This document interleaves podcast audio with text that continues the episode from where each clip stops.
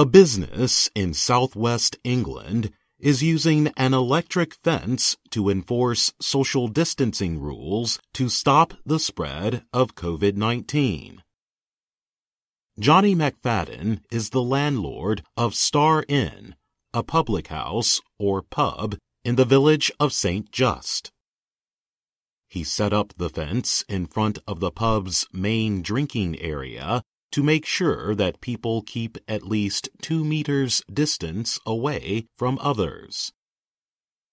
McFadden said, If I had put a little bit of rope there, I don't think anybody would have taken this much attention as they have to an electric fence. He spoke to the Reuters news agency.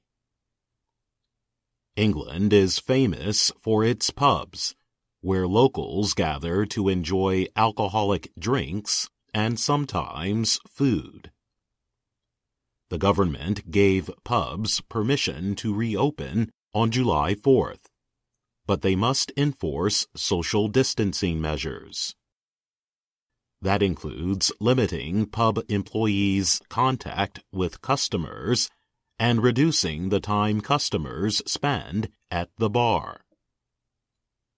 McFadden said the rules represented a big culture change for his business. I run a very small bar. Everybody is accustomed to sitting at the bar, pushing at the bar. They can't do that now. Things have changed, he said. The fence is not actually turned on.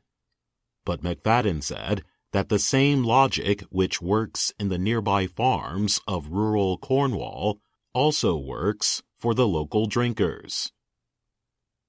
He said, as long as there's a warning sign on an electric fence and you are warned about it, it's totally legal. And there's the fear factor. It works.